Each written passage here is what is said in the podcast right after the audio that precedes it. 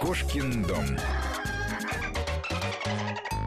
Возвращаемся в программу «Кошкин дом». Ольга Подолян и Антон Долин сегодня в этой студии. Говорим мы о кино, о собаках и для собак. С советской анимацией российской анимацией лучшими примерами, наверное, мы закончили. Ну Может, да. перейти к западной. Ну, я довольно коротко по, по ним пробегусь, потому что действительно всего не перечислить. Конечно, самая классика это диснеевский «101 Далматинец». И это действительно изумительный мультик. Конечно, он гораздо лучше, несравнимо, чем фильм, который был потом сделан, хоть в фильме и сыграл Глен Клоуз.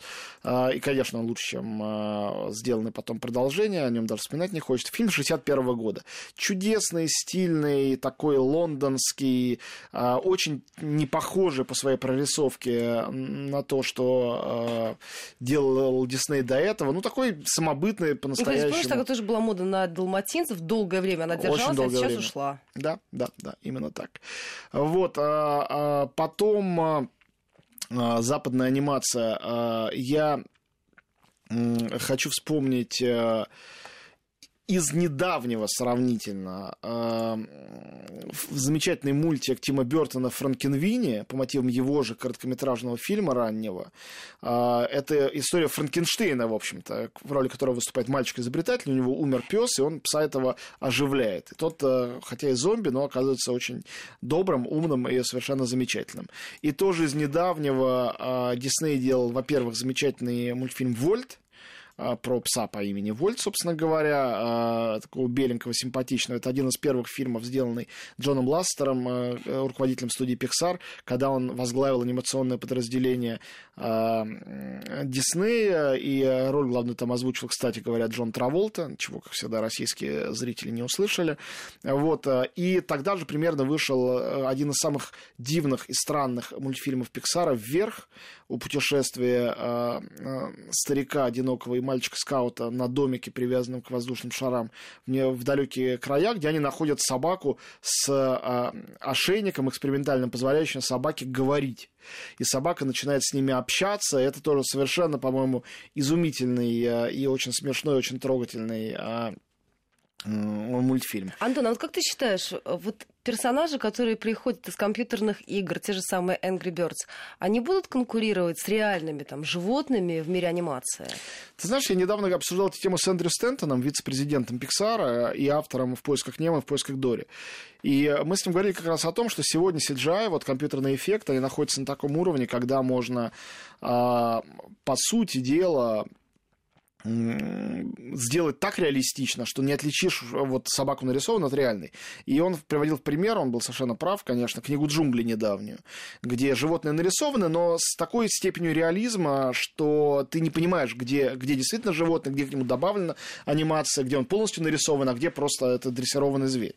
И в этой ситуации а, аниматорам им как раз остается одно а, сохранять эту мультипликационность и за нее держаться. То есть стараться, а, чтобы, стараться это отличие все еще проводить. Хотя Стентон сказал, что скоро этого отличия никто вообще а, делать, конечно, не будет. Ну и, может быть, это и правильно.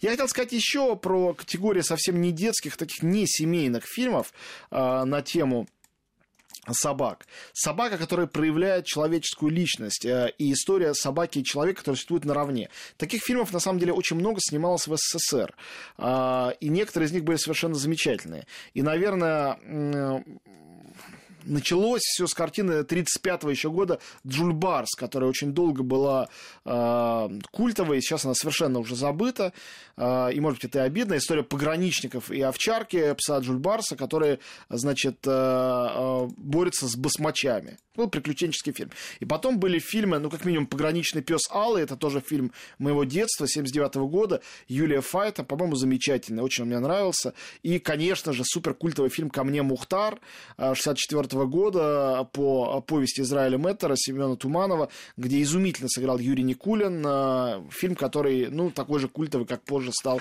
«Белый бим, черное ухо» с Тихоновым. Вот, э, последний, наверное, фильм вот в этой линейке из советских таких картин, ну, во-первых, был сделан в 92 году «Верный Руслан» по повести Владимирова об охра... о собаке, охранявшей лагерь. Очень страшная история, прекрасная повесть. Фильм, конечно, не на уровне повести, но все-таки заслуживающий, конечно, конечно, внимание. Вот, а последняя вещь, которую хотел сказать, потому что она недооценена, и, в общем-то, эта картина практически забыта, очень зря. Перестроечный фильм э, Леонида Квинихидзе, сделанный в 87 году, с песнями, на самом деле, совершенно ненавидимого Александра Розенбаума, которые вот там звучат очень адекватно. Фильм называется попросту «Друг». Это история э, запойного пьяницы. Собственно, песня Розенбаума там возникает как его э, запойный кошмар, да, галлюцинация именно. А, пьяница, который, э, который вдруг в состоянии белой горячки встречается с говорящей собакой, которая пытается вытащить его из запоя. И этого пьяницу играет изумительно абсолютно Сергей Шакуров. Это вообще одна из лучших его ролей. Фильм совершенно, ну, как бы потерявшийся и э, недооцененный. А надо сказать, что пса Ньюфаундленд он там э, озвучил Василий Ливанов. Его голос там звучит, но он один из лучших озвучивающих актеров за все времена отечественного кинематографа и анимации. Чудесный фильм. Я рад, что наш эфир позволяет просто вспомнить о нем, потому что, мне кажется, он в основном забыт. Антон, спасибо тебе большое за эту беседу. Вот такая у нас получилась кинематографически кинематографическая программа о животных, и я думаю, что еще будет повод в этой студии об этом поговорить, ну, в том числе, может быть, и о знаменитых владельцев кошек и собак. Спасибо большое. Антон Долин был в этой студии. Эфир для вас вела Ольга Подарян. Кошкин дом.